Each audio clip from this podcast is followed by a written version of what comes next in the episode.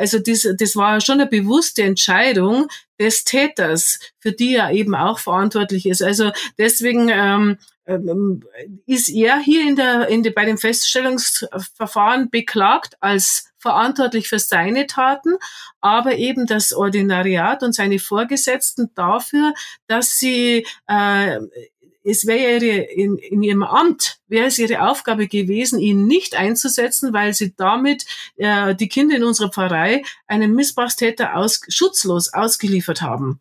Und das ist die Verantwortung des Ordinariats von äh, Josef Ratzinger und ähm, des Kardinals Wetter, dass sie hier ihrer Verantwortung als Vorgesetzte nicht gerecht geworden sind. Spiritualität 9.0 mit Klaus Geißendörfer.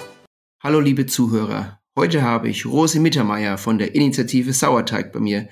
Nicht zu verwechseln mit der Goldrosi. Gell, Rosi, du bist eine andere Rosi. Du, du lebst noch, dir geht's gut? Ja, genau. Ich bin ähm, Rosi Mittermeier aus Garching an der Alz. genau, und wie Nicht du schon gemeint hast, es gibt viele Rosi Mittermeier. Es ist in, in Bayern ist ein bekannter Name. Ja, das ist äh, Mittermeier sowieso typischer Name, bayerischer Name und Rosi ist auch nicht selten. Kann ich verstehen. Und du bist von der Initiative Sauerteig und ihr vertritt Leute, ähm, in, ähm, die in ähm, Skandalen mit der Kirche ver äh, verwickelt waren. Erzähl doch mal ein bisschen drüber, was ihr genau macht und wie das zustande kam. Also die Initiative Sauerteig hat sich bei uns im Pfarrverband Garching-Engelsberg äh, gebildet, ähm, als wir, als uns bewusst wurde, welchen, welches Ausmaß äh, die Missbrauchstaten unseres langjährigen äh, Pfarrers äh, Peter H., äh, der 20 Jahre bei uns äh, Priester war, äh, welches Ausmaß äh, seine Missbrauchstaten hatten. Und da haben wir uns 2020 äh, gebildet, äh, also zufällig entstanden, kann man fast sagen, weil einfach mit dem Anliegen, es sind Mitglieder unserer Pfarrei, mit dem Anliegen, wir wollen hier Aufklärung und Aufarbeitung. Also wir wollen, dass die Wahrheit ans Licht kommt, dass hier Vertuschung und Verharmlosung endlich aufhört. Und gleichzeitig wollen wir auch, ähm, ähm, wir nennen das ja mit dem Wort Teilung, also dass einfach ähm, mit der Wahrheit sich alles in der also für die Betroffenen äh, in eine positive Richtung dann entwickeln kann. Und äh, wir sehen die Betroffenen, wir sprechen von primär Betroffenen, das sind die ähm, Missbrauchsopfer, aber im Umfeld der Missbrauchsopfer gibt's ja, sind die Familien oder die Freund, der Freundeskreis oder eben äh, die Ministrantengruppe oder die Kommuniongruppe, äh, also im Grunde die ganze Pfarrei, die ja auch äh, betrogen wurde. Äh, man, man hat man hätte ja, wenn man es gewusst hätte, hätte man ja das Kind schützen wollen. Ja, Aber man, äh, genau. es wurde einem was vorgespielt, man ist drauf reingefallen und hat deswegen das Kind nicht schützen können oder nicht geschützt. Und das, das ist eigentlich unser Antrieb. Verstehe, Dankeschön. Und ich, so um das auch nochmal so einen Kontext zu geben, dass es eigentlich eine richtig ähm, interessante Zeit ist, gerade weil ähm, Kardinal Ratzinger, Bischof, äh, Kardinal Ratzinger war Erzbischof von ähm, München in dieser Zeit, war natürlich dann Papst Benedikt für eine Zeit lang, ist vor kurzem gestorben. Und es gibt zurzeit ein Gerichtsverfahren gegen ihn, gegen sein Erbe, gegen seinen Nachfolger. Und das ist so die, die große News im Januar 2023. Kannst du dazu vielleicht kurz was sagen? Ja, das ähm, hat eben im Zusammenhang mit unserer Initiative äh, hat sich ein Betroffener aus unserem Pfarrverband äh, man, man den Mut gefasst, äh, hier eine Klage einzureichen, äh, um hier äh, durch vor einem weltlichen Gericht mal feststellen zu lassen, wer Verantwortung trägt, dass dieser Missbrauch stattfinden konnte. Und die Klage richtet sich natürlich gegen den Täter, aber zusätzlich zu dessen Vorgesetzten, weil der Täter konnte seine Taten nur ausführen, weil seine Vorgesetzten ihn als Priester eingesetzt haben, hier bei uns im Pfarrverband. Und die wussten aber über seine Vorgeschichte, dass er zu dem Zeitpunkt, als er zu uns in die Pfarrei kam, schon Jahre oder mehr als zehn Jahre lang ein Missbrauchstäter war. Der ist sogar vorher schon verurteilt worden vom äh, Ebersberger Landgericht. Also äh, dieses Wissen hatten seine Vorgesetzten, also das Ordinariat. Und trotzdem haben sie ihn äh, nach, zu uns in die Pfarrei geschickt und wir haben diesem Seelsorger äh, Vertrauen entgegengebracht, weil wir das ja mhm. nicht wussten und haben unsere Kinder in die Ministrantenstunde geschickt ja. oder in, die, in den Kommun Kommunionunterricht und äh, somit eigentlich äh, ihm die Kinder direkt zugeführt. Und das, das heißt aber wirklich schon, das verstehe ich nicht so ganz, er wurde wirklich schon, wegen was wurde er genau verurteilt? Er wurde 1986 vom Landgericht Ebersberg wegen mehrfachem sexuellem Kindesmissbrauch äh, mhm. verurteilt und die, die, das äh, Urteil lautete auf 18 Monate, ausgesetzt auf, ich glaube, fünf Jahre Bewährung. Und in dieser Bewährungszeit ist er schon zu uns äh, gekommen nach Garching an der Alz und wurde da, steht da am, am Altar und äh, zelebriert die Messe und äh, schafft's mit seinem äh, rhetorischen Geschick und schauspielerischen Talent und seinem Charis Charisma in Anführungszeichen, ja, äh, alle zu, von sich äh, einzunehmen, zu begeistern, ja. äh, so dass dann im Umkreis von 30 Kilometern die Leute zu ihm gepilgert sind und er alle Ju Kinder und Jugendlichen ja. angezogen hat und die Wahnsinn. Eltern mit man sagt doch oft, Genie und Wahnsinn sind äh, miteinander verwandt. Ja, das, also er hat halt seine Talente genutzt, äh, ja. um seine perversen Bedürfnisse oder wie ja. man es nennen mag, äh, ungeniert ausleben zu können. Und das hat er sehr geschickt gemacht. Er hatte ja schon ja. langjährige Erfahrung, wie man Kindesmissbrauch begehen kann, ohne dass jemand was merkt. Und diese, das hat er immer mehr perfektioniert und er konnte sich ja darauf verlassen, dass seine Vorgesetzten ihn schützen würden. Ja. Und das, deswegen die Klage gegen das Ordinariat, gegen den Kardinal Wetter, der zum Zeit dieses Missbra Zeitpunkt dieses konkreten Missbrauchs Erzbischof von München-Freising war und gegen ähm, Altpapst Benedikt, der ähm, äh, verantwortlich war, dass dieser Missbrauchstäter aus dem Bistum Essen zu uns äh, ins Bistum München-Freising geholt wurde oder hier aufgenommen wurde. Genau, und das war, wie du vorhin gemeint hast, Peter H. von der aus Essen habe ich, glaube ich, nachgelesen. Diözesanpriester genau. aus Essen, Peter genau. H. Und in dem Missbrauchsgutachten von Westphal äh, Spilker-Wastel, das vor einem Jahr veröffentlicht wurde, füllt der einen ganzen Band. Dort heißt der Fall X. Das ist der vierte okay. Band dieses äh, Missbrauchsgutachtens, ein ganzer Band. Nur über Wahnsinn. ihn. Ja. Und dann nochmal zurück. Und der ähm, Papst Benedikt war Erzbischof in dieser Zeit. Der war, also der ist in mehreren Funktionen in diesem Fall ähm, äh, involviert, würde ich sagen. Er war Erzbischof und hat damit seine, seine Erlaubnis gegeben, dass dieser Priester in unser, ins Erzbistum München-Freising kommt. Also da als Oberchef des Bistums hat er diese hier unverantwortlich gehandelt.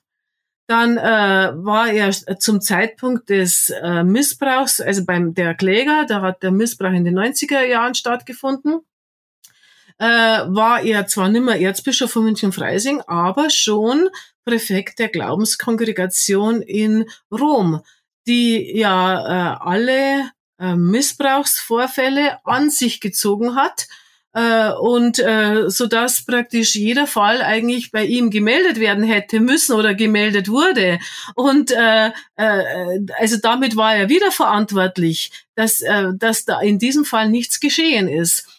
Und später als Papst hätte er natürlich handeln können und die Norma interna aufheben können zum Beispiel, die ähm, unseres Erachtens der Grund ist, warum äh, in der katholischen Kirche systematisch seit Jahrzehnten Missbrauchstäter von ihren Vorgesetzten äh, geschützt werden, also vor Strafverfolgung geschützt werden und meistens in der Form, dass sie einfach von einer Pfarrei in die nächste versetzt wurden oder zur Not, wenn äh, die Stra äh, Strafverfolgungsbehörden aktiv werden, haben sie nachweislich äh, solche Priester auch in die Mission geschickt, um sie dort untertauchen zu lassen. So einen Fall hatten wir auch hier in Garching. Also ich kann, das sind keine leeren Behauptungen, ja. sondern das sind be bewiesene Sachen.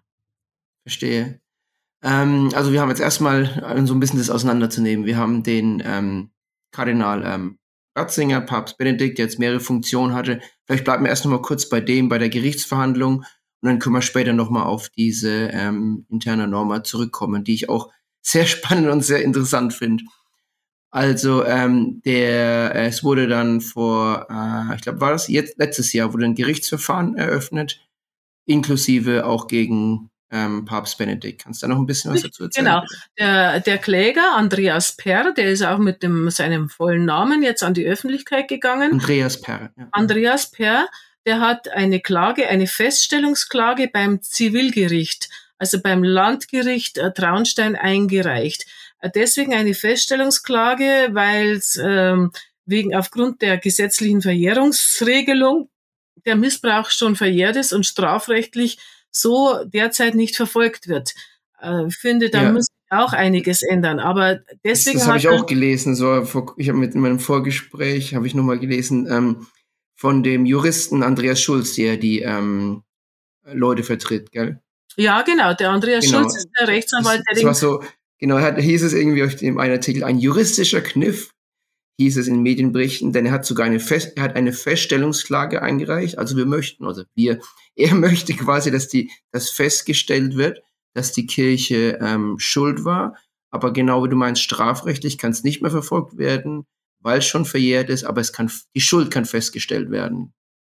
Genau. Und das ist jetzt mal für den, äh, für das Missbrauchsopfer sehr wichtig, weil man muss sich, also da muss man sich ein bisschen äh, überlegen oder vorstellen, was so ein Missbrauch mit einem Kind macht oder machen kann. Das ist ja nicht bei allen gleich, aber äh, also in vielen Fällen und auch bei ihm war es so, dass man ähm, dass die äh, Kinder werden ja mit dieser Missbrauchserfahrung allein gelassen. Sie äh, verlieren, also wenn man vor allem, wenn man durch eine Vertrauensperson und Autorität missbraucht wird, verliert man ja jegliches Vertrauen in Autoritäten.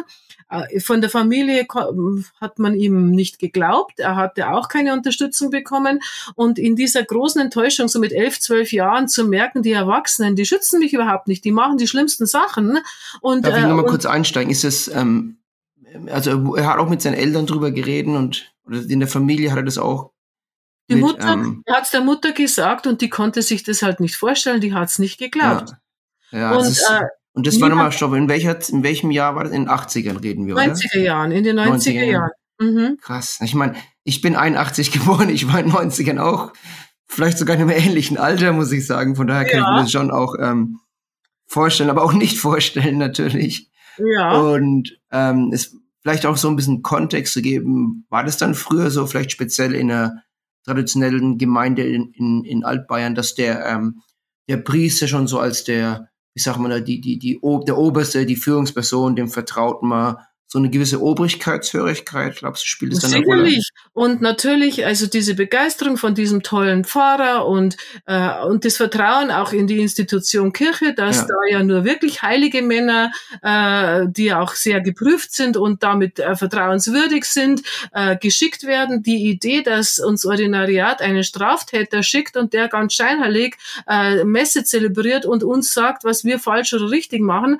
Also, und dass der aber ein Straftäter ist, auf diese Idee Idee wäre man bei uns äh, damals nicht gekommen. Heute sind wir klüger, ja. Ja. ja. Und, äh, und dann ist, muss man auch sagen, so mit 10, 12 Jahren ähm, sind da die Jungs, probieren da gerne auch mal Sachen aus, machen vielleicht was, was, was die Eltern nicht äh, wissen sollen oder wo die Eltern nicht äh, glücklich sind damit ja. und so weiter. Und dann äh, kann es natürlich, äh, stelle ich mir halt vor, dass man dem Kind nicht alles glaubt oder auch gar nicht alles wissen will, was das Kind macht oder kein, ja. weiß ich nicht, sind nur Spe äh, Spekulationen. Ja, ich, ich kann es mir auch überhaupt nicht vorstellen. Ja, aber das ist ja, also wenn man Missbrauchsopfer hört, dann ist das das Typische, dass sie mit niemandem drüber sprechen können, konnten zum Zeit des Miss äh, Zeitpunkt des Missbrauchs. Das ist eigentlich das Allertypischste. Weil ja. äh, ein Kind, das mit Erwachsenen drüber sprechen kann, ist, äh, das wird sich der Täter gar nicht suchen. Der Täter ja. sucht sich nur Kinder, wo er davon ausgehen okay. kann, dass das Kind sich niemandem anvertrauen wird. Und ja. in, äh, und also mit diesem zerbrochenen Vertrauen in Erwachsene und Autoritäten äh, und äh, ist man natürlich dann schon prädestiniert, dass man dann äh, vielleicht irgendwie äh, sich aufmüpfig verhält oder sonst irgendwas. Also oft führt äh, so ein äh, Missbrauch äh, in die Delinquenz, ja, weil das einfach die Enttäuschung von den Autoritäten, dann dann folge ich, mache ich halt, was ich will, so ungefähr. Ja, und, und dann dazu äh, kam noch, wie du gemeint hast, dass der Priester sehr charismatisch war, sehr guter Redner, wahrscheinlich sehr beliebt in seiner Gemeinde und ja. dass du das Ganze ja nochmal dann ver, verstärken. Er ist nicht dieser komische Kauz, der sich irgendwo hinterm Dings versteckt und ein bisschen komischen Eindruck meinen, ist ein lieber Kerl. Ich, ich sage es einfach mal so ein lieber Kerl, der, der freundlich ist, der gut mit den Leuten redet, der auf die Leute zugeht, der dann auch sehr toll reden kann auf der Kanzlei, wahrscheinlich ein sehr, ja, sehr guter Redner ist.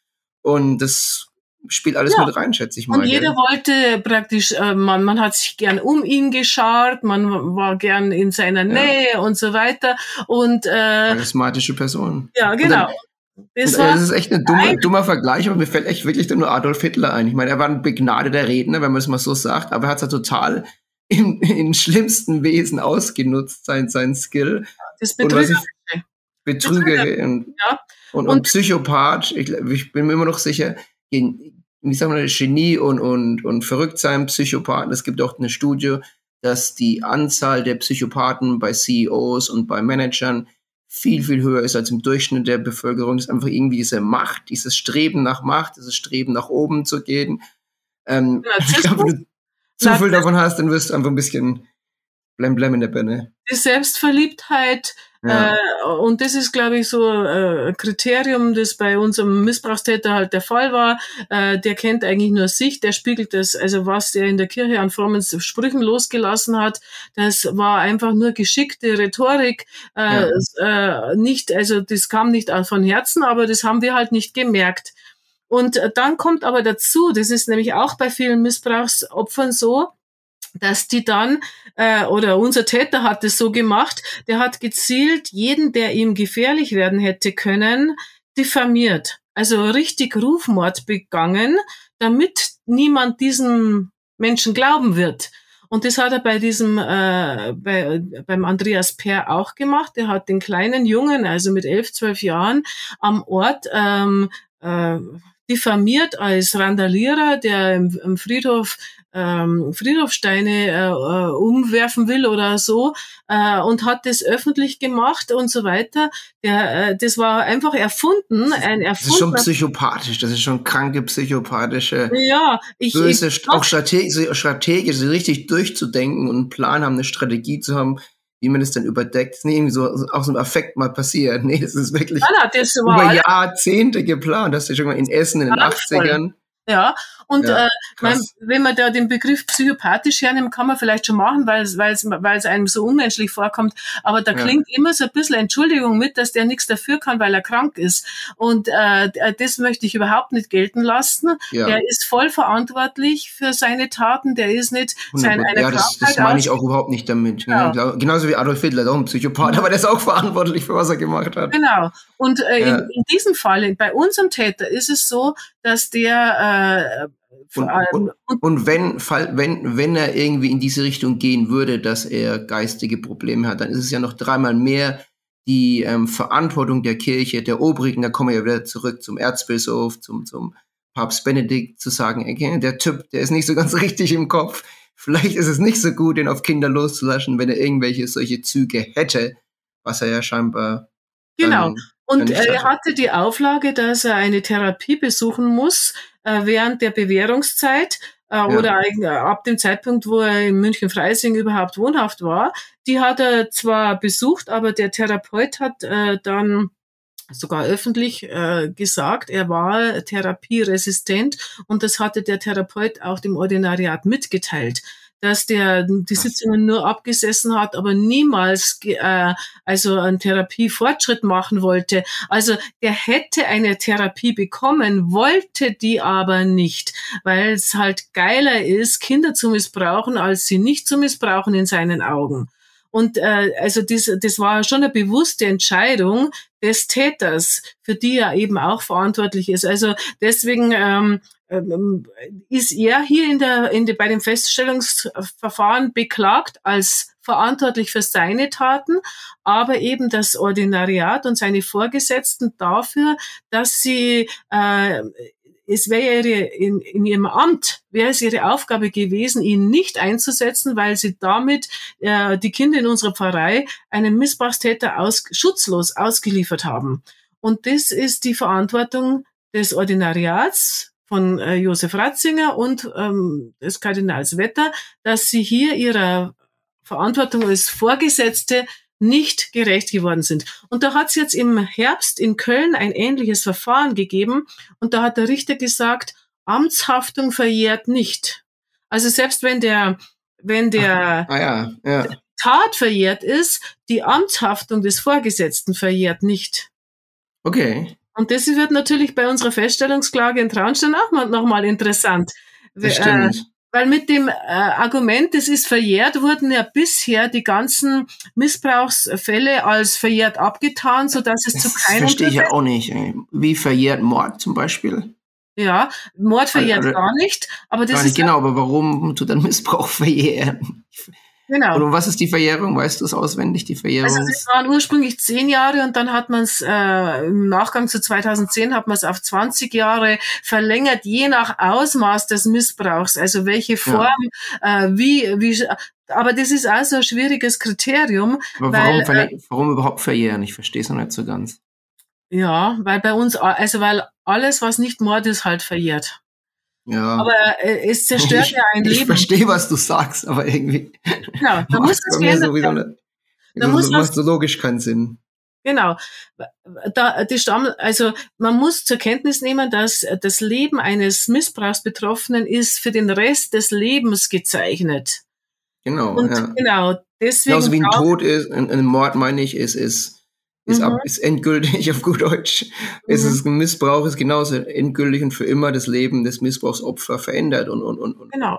im Negativen zerstört viele- quasi, Viele brutal sagen, zerstört. Missbrauchsopfer, Ja. äh, also ich, ähm, ich habe jetzt Kontakt zu vielen, haben wir, ähm, die noch leben, gell? aber bei die, die Todeszahlen, die, die Sterberate unter Missbrauchsopfern ist äh, eklatant erhöht. Also die Also die haben sterben. eine geringe, geringere Lebenserwartung. Ja, und zwar, woran sterben die? Entweder, also es gibt häufig äh, Selbstmord, hä- häufig Alkoholmissbrauch, Drogenmissbrauch, dann ungeklärte Unfälle, also die vielleicht auch Selbstmord sind.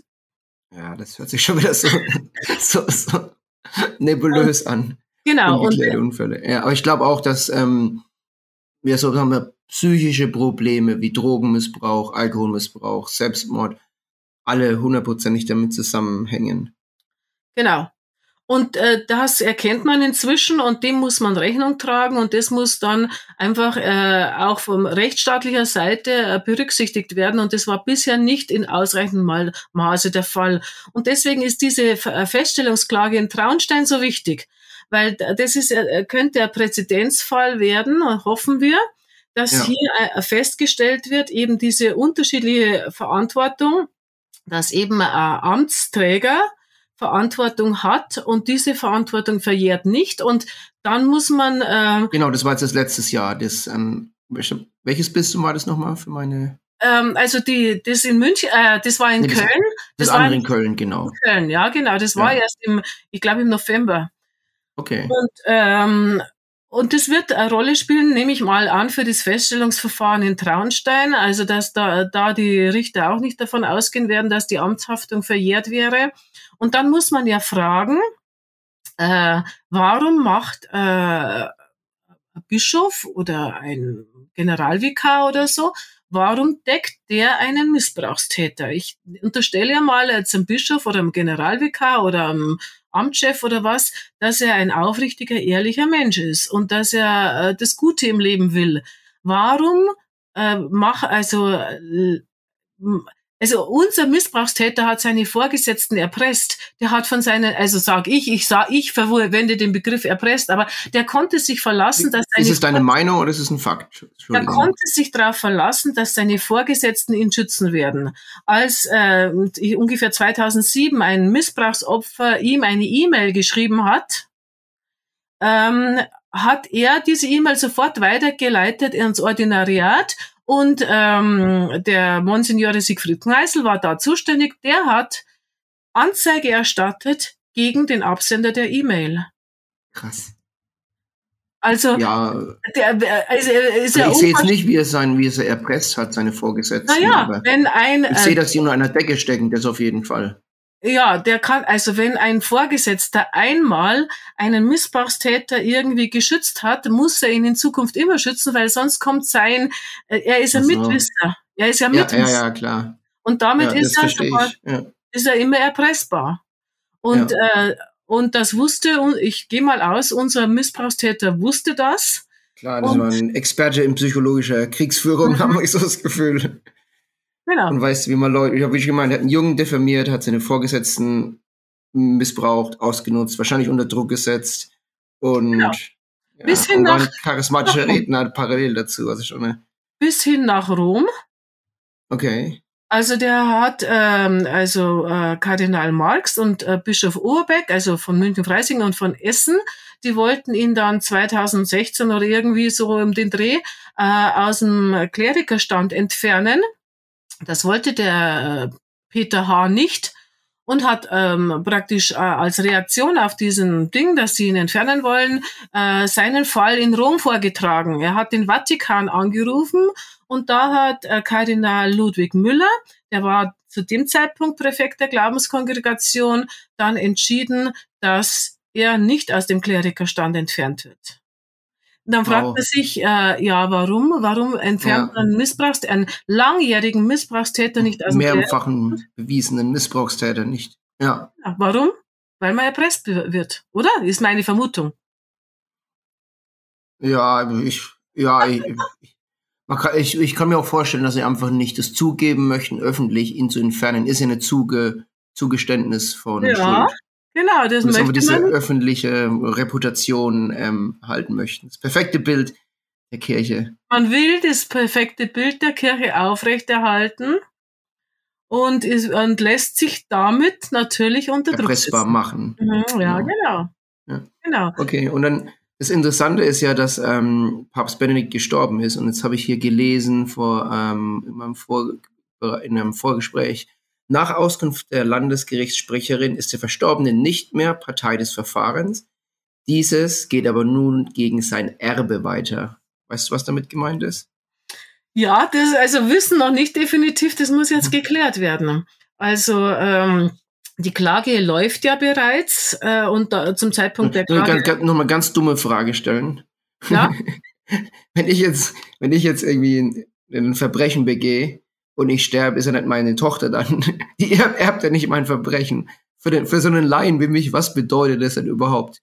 Die Schuld wird vererbt. Ich verstehe es wirklich echt nicht, wenn, Nicht wenn die ich, Schuld, ich ehrlich bin, nicht die Rosi. Nicht die persönliche Schuld wird vererbt, sondern die Verantwortung der, der Institution. Okay. Also die, und da kommt diese Norma interna von 1962 ins Spiel, Ja. äh, die ja immer noch besteht, also die besagt, Genau. dass äh, Ein, noch ein, ein letzter Punkt, was ich dazu noch Mhm. total spannend fand, was ich gerade gelesen habe. Ähm, ja, es geht dann, wie du meinst, an den er die institutionale Erbe.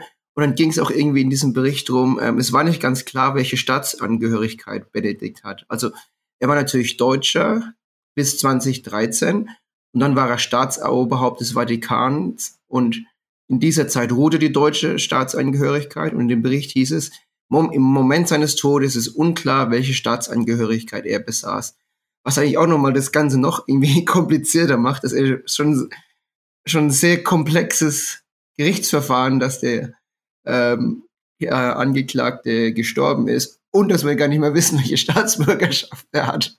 Finde ich Ja, einfach krass, krass. muss ich sagen, so als, als, ähm, als Komplexität. ich denke mal, äh, nicht umsonst wird diese gar weltweit renommierte Anwaltskanzlei LL Hogan beauftragt worden sein, äh, die ähm, äh, Josef Ratzinger da beim Landgericht in Traunstein zu vertreten. Die werden, nehme ich an, hier schon alle Tricks und Möglichkeiten äh, kennen und Denke ausnutzen, ich auch. um Internationale. Ich, ja, ich habe es auch mal nachgelesen. Es ist eine internationale Firma. Ich glaube, eine amerikanische Firma sogar mit Sitz in Washington DC. Also, die haben Büros in Italien, in Deutschland. Die wissen, wie man sich mit jedem Recht, inklusive wahrscheinlich Vatikanrecht, beschäftigt. Und ja, ich glaube, die haben dann auch ähm, einen guten, in diesem Sinne in Anführungszeichen eine gute Wahl getroffen. Auf jeden Fall eine, eine Firma, wie du gemeint hast, die jedem Trick im Buch herausziehen wird. Genau, weil für eine Klage von einem Streitwert von 10.000 Euro äh, würde man meinen, dass vielleicht ein Rechtsanwalt als Traunstein das auch machen kann. Äh, Aber die Dimension ist halt doch wesentlich größer. Man braucht Leute aus Amerika. ja, genau. Genau. Ja, das ist das Spannende, wie das jetzt äh, weitergehen wird. Genau. Wir schreiben einen, ja. also unsere Initiative Sauerteig schreibt einen offenen Brief an Papst Franziskus mit der eindringlichen Bitte, in dieses Verfahren als Erbe oder Nachfolger von, als geistiger Erbe und Nachfolger von äh, Genau, Nachfolger des Amtes und der, der Verantwortung der Institution so. Einzutreten, weil dann, weil das die Chance bietet, dass hier äh, die Verantwortung geklärt wird, dass hier auf äh, und ähm, halt einfach äh, die gerecht, also rausgefunden wird, wie, wie kommt es zu dieser Verstrickung? Dass hier eine Verstrickung vorliegt, ist, glaube ich, äh, ziemlich offensichtlich. Wie kommt es zu dieser Verstrickung und wie kann diese Verstrickung aufgelöst werden? Und äh, da erhoffen wir uns, dass ähm, die, das bei dem, dass Papst Franziskus hier eintritt in diese äh, in diese Klage und das dann äh, klärt, weil ähm, so nach dem Vorbild wie zum Beispiel in Irland, äh, da ist der Erzbischof Dermot Martin, der wurde damals vom Papst Benedikt nach Irland geschickt und hat dort erklärt, dass die Opferschuld der Kirche umgehend auszugleichen sei, damit dem Missbrauch und der Rolle der Kirche diese den Respekt verliert. Man dürfe keine Zeit verlieren, weil nur so zu retten sei, was noch zu retten ist. Und genau das oder ganz was Analoges erhoffen wir uns eigentlich im Zusammenhang mit dieser Feststellungsklage, dass Franziskus auch so einen Schritt geht und hier auch äh, eben äh, die Gerechtigkeit ja nach vorne bringt, sagen wir mal. Ja. Ja, das, das wäre auf jeden Fall wünschenswert. Und die dieser offene, ja, genau, dieser offene Brief geht jetzt demnächst raus. Genau, der, den schicken wir morgen weg. Und, äh, also das heißt, wenn die Episode rauskam, wird der offene Brief schon draußen sein. Und ich werde in den Episode, in den Show, Links, Show Notes dann unten verlinken. Ah ja, super, genau.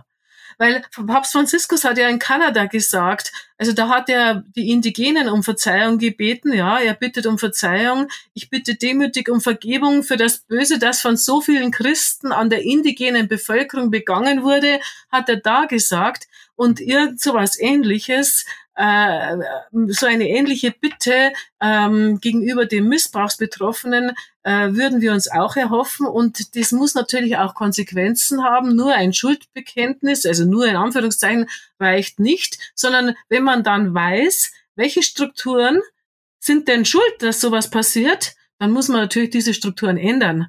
Ja. Und da ist wahrscheinlich diese Norma interna von 1902. Genau. Noch eine aller, allerletzte Frage. Peter H. Ähm, ist der lebt noch? Ja, ja, der lebt noch. Und was macht er zurzeit? Einfach so eine dumme Frage. Ein freier, freier Mensch. Inzwischen ist er kein In Kleriker mehr, weil er sich letztes Jahr aus, auf eigenem Wunsch aus dem Klerikerstand entlassen hat lassen. Aus eigenem Wunsch, okay. Äh, ja, und zwar hat er die Meinung geändert, weil Bischof Overbeck ihn unter ziemlich strenge äh, Aufsicht gestellt hatte seit 2020. Und diese strenge Aufsicht war ihm zu eng sozusagen. Da konnte er wahrscheinlich seinen Neigungen nicht mehr nachgehen, vermute ich mal. Und deswegen hat er sich aus dem Klerikerstand entfernen lassen. Was er vorher okay. fünf Jahre. Jetzt lebt er als freier Bürger in Deutschland. Genau. Und solange es keinen strafrechtlichen Prozess gegen ihn gibt, der äh, wo noch nicht verjährt ist, wird er ja. ein Freier auf Freier bleiben. Ja. Und also Missbrauchstäter, die hören nicht auf mit ihrem Missbrauch, mit irgendeinem ja. Geburtstag, sondern das betreiben die, solange sie leben. Wie alt ist der jetzt circa, der Peter? Hm, ich würde sagen 76. 76. Sechs, okay. Dankeschön. Okay, äh, die Norma Interna, erzähl doch bitte nochmal, was das ist. Genau, die Norma Interna, das äh, haben wir jetzt eben gefunden, weil wir uns gefragt haben, wie kann das sein, dass hier Missbrauch immer so unter den Teppich gekehrt wurde. Und äh, der, wir haben, äh, also die Norma Interna wurde 1962 unter Papst Johannes dem 23. während des Zweiten Vatikanischen Konzils erlassen und ähm, und die besagt, äh, dass äh, jeder Fall von sexuellem Missbrauch der Glaubenskongregation zu melden ist, ja, und nicht jetzt an staatliche äh, Behörden oder Straf äh, Behörden, sondern äh, intern, also innerhalb der Kirche müssen die äh, behandelt werden sozusagen, damit die, der Ruf der katholischen Kirche nicht beschädigt wird. Und diese Norma interna wurde dann von Johannes Paul II. 2001 erneuert.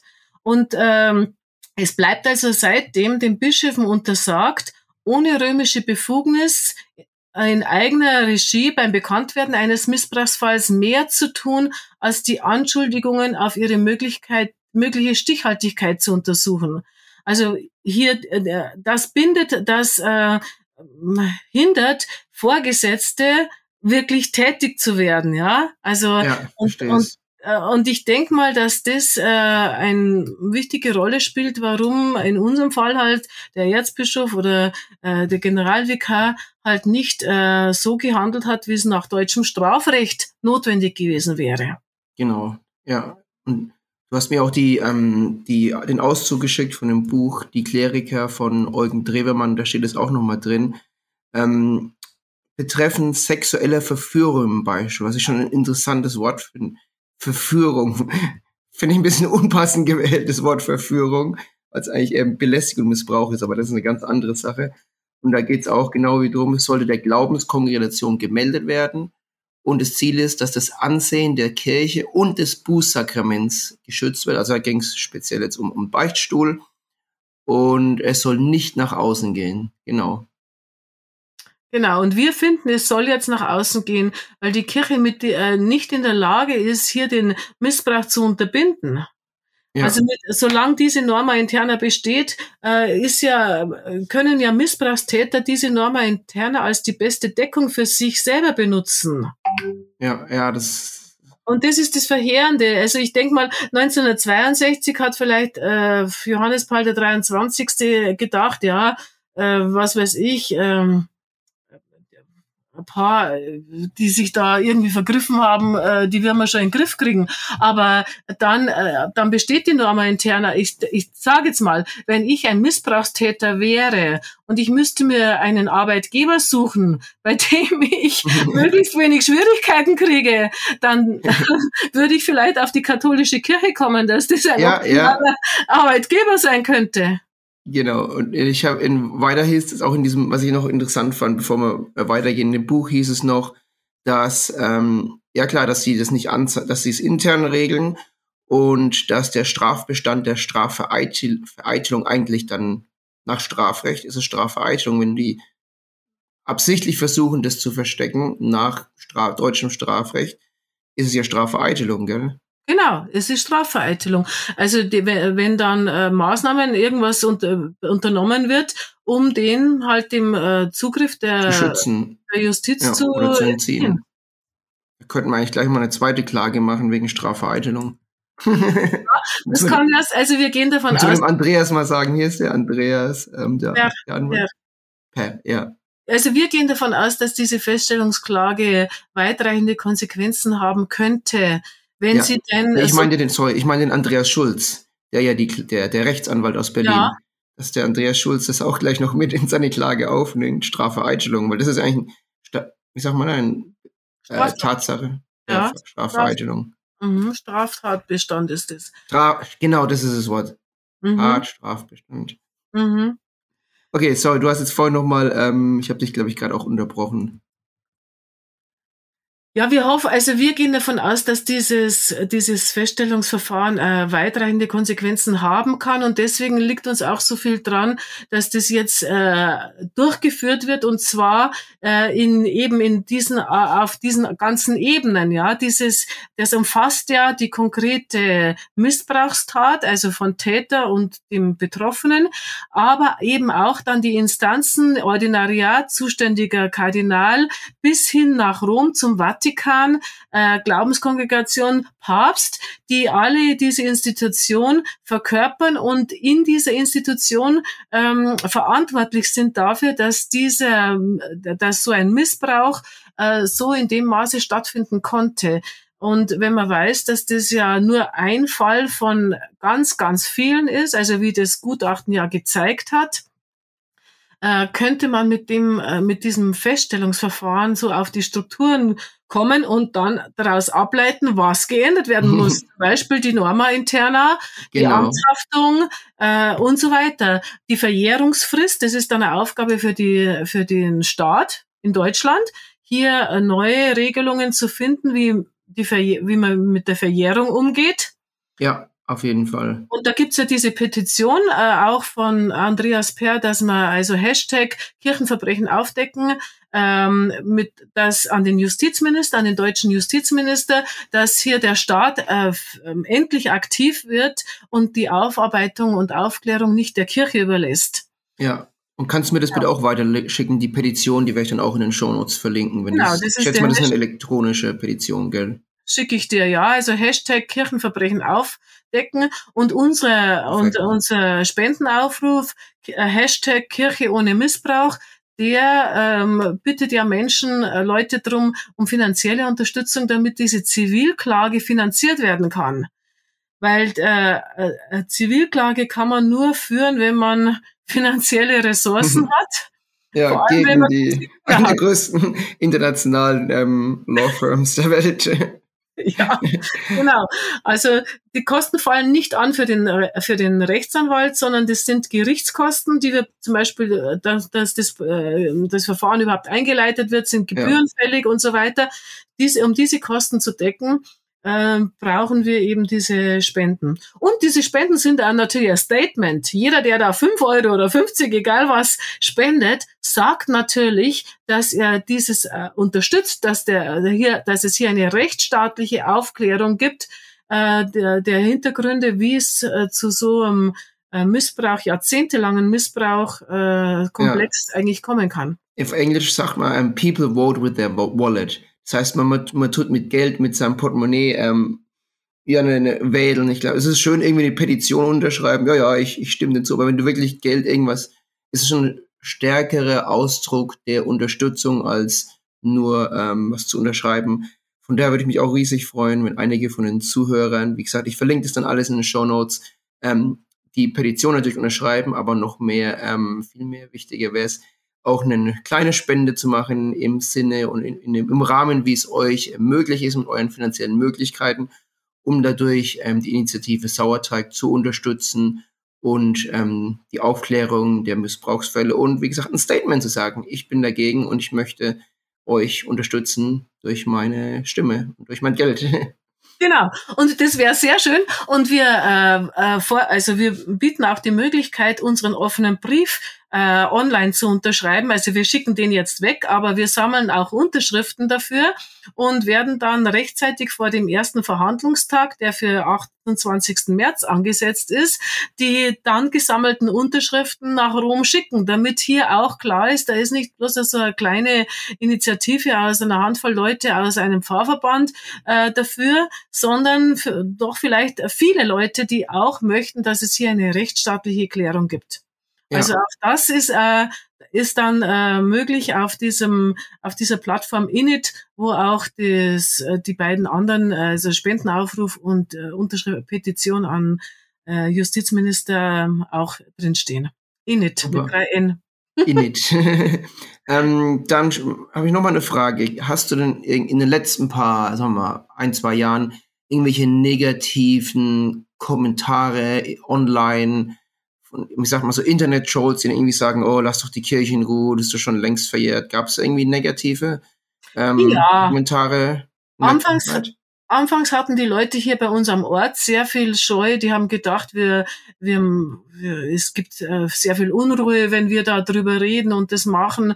Und die hatten Angst vor ähm, irgendwelchen, dass der was Früheres auf, wieder aufgewirbelt wird und so. Aber das hat sich eigentlich im Rahmen gehalten. Es waren vor allem keine, ähm, also war kein Shitstorm oder so. Also es war, ähm, es waren halt Befürchtungen und Ängste, die geäußert wurden. Die konnten wir aber ganz gut eigentlich beruhigen. Inzwischen äh, gibt's, hören wir dir eigentlich ganz wenig. Jetzt natürlich mit, äh, weil Ratzinger alter Mann war, haben manche gedacht, ja, einen alten Mann muss man in Ruhe lassen. Ja, äh, es geht ja nicht, es ist ja nie gegen ihn persönlich gegangen, sowieso nicht, sondern äh, es geht ja um Gerechtigkeit. Hier äh, auch um die Gerechtigkeit, die, die die Betroffenen brauchen, deren Leben schon als Kinder so stark äh, zum Teil sogar zerstört oder äh, ge gezeichnet wurde. Also äh, das, das Mitleid äh, hätte ich doch dann ja. lieber für die Betroffenen als genau. dafür, dass äh, also dass man sagt, der alte Mann darf nicht konfrontiert werden mit irgendwas. Also und du hast, glaube ich, vor ein paar Minuten gesagt, dass das Endziel, was wir alle erreichen möchten, ist, dass sich die Strukturen ändern, dass sich die Normen interner ändern, die Denkweise, das zu vertuschen, das muss sich ändern und ja klar, da, das muss in der ganz, das muss von oben kommen, das muss vom Papst kommen. Die Kirche ist so eine extrem hierarchische Struktur. Wenn von oben da keine Unterstützung ist, sind ja, wie wir schon gerade besprochen haben, durch die Norma interna die Priester festgehalten, die dürfen ja nichts offen machen. Und diese Struktur müssen wir ändern. Und das ist wirklich das Ziel der Klage. Das möchte ich auch nochmal ganz, ganz klar sagen. Das hat nichts damit zu tun, einen toten Mann anzuklagen oder irgendwelche. Ähm, ähm, es geht wirklich um Strukturänderung und sicherzustellen, dass so nie wieder passiert in der katholischen Kirche. Ganz genau. Das und war ja fast schon ein schönes abschließendes Wort, Rosi. Hast du noch, äh, wir kommen ja schon langsam zu Ende, hast du noch ein paar abschließende Worte für die Zuhörer oder irgendwelche anderen Punkte, die ganz wichtig sind, die du noch nicht ähm, erwähnt hast? Mhm. Also das Schöne an dem Ganzen, also das Thema ist ganz schlimm, das geht jedem ja. sehr unter die Haut, das ist gar keine Frage. Aber wir machen die Erfahrung, dass es gut tut, aktiv zu werden, dass es auch gut tut, sich zu informieren, dass man, damit man sachlich über die ähm, über das Ganze reden kann, dass es gut tut, einander zu erzählen, was man selber für Erfahrungen gemacht hat. Damit hat es bei uns ja auch angefangen mit unseren konkreten Erfahrungen, wie wir bei uns in der Pfarrei uns auch benutzt gefühlt fühlen. Jetzt von dem damaligen, von dem Missbrauchstäter, der hat uns ja alle benutzt.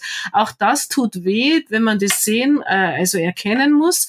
Aber es tut gut, wenn man mit anderen drüber spricht und feststellt, anderen ist auch so gegangen. Und dann findet ja. man zu Verständnis füreinander. Und das ist schon so eine Form der Therapie, gell? Die Therapie, Psychotherapie ist in der Regel mit einem Therapeuten regeln, reden. Und das, die zweitbeste Option ist, mit anderen Leuten drüber zu reden. Und viele Leute haben einfach auch die, die Möglichkeit und das Wissen, sehr therapeutische Fragen zu stellen und einfach nur zuzuhören. Manchmal braucht man einfach nur jemanden, der zuhört, gell?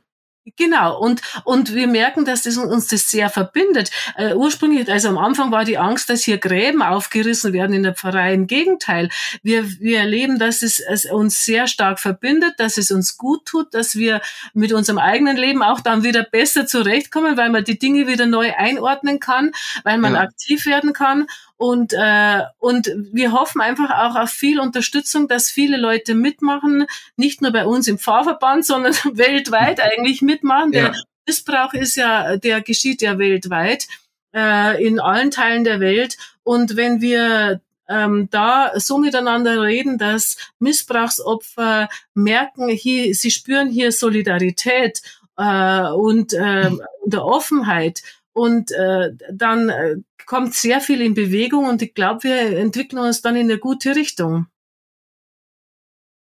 Schön, danke dir, Rosi. Ähm, dann danke ich dir recht herzlich für deine, ähm, dass du heute da warst und mit mir ähm, geredet hast. Und nochmal an die Zuhörer, ähm, auch wenn jetzt zum Beispiel Spenden, wie gesagt, und eine ganz andere Sache, ähm, ein bisschen mit Social Media helfen.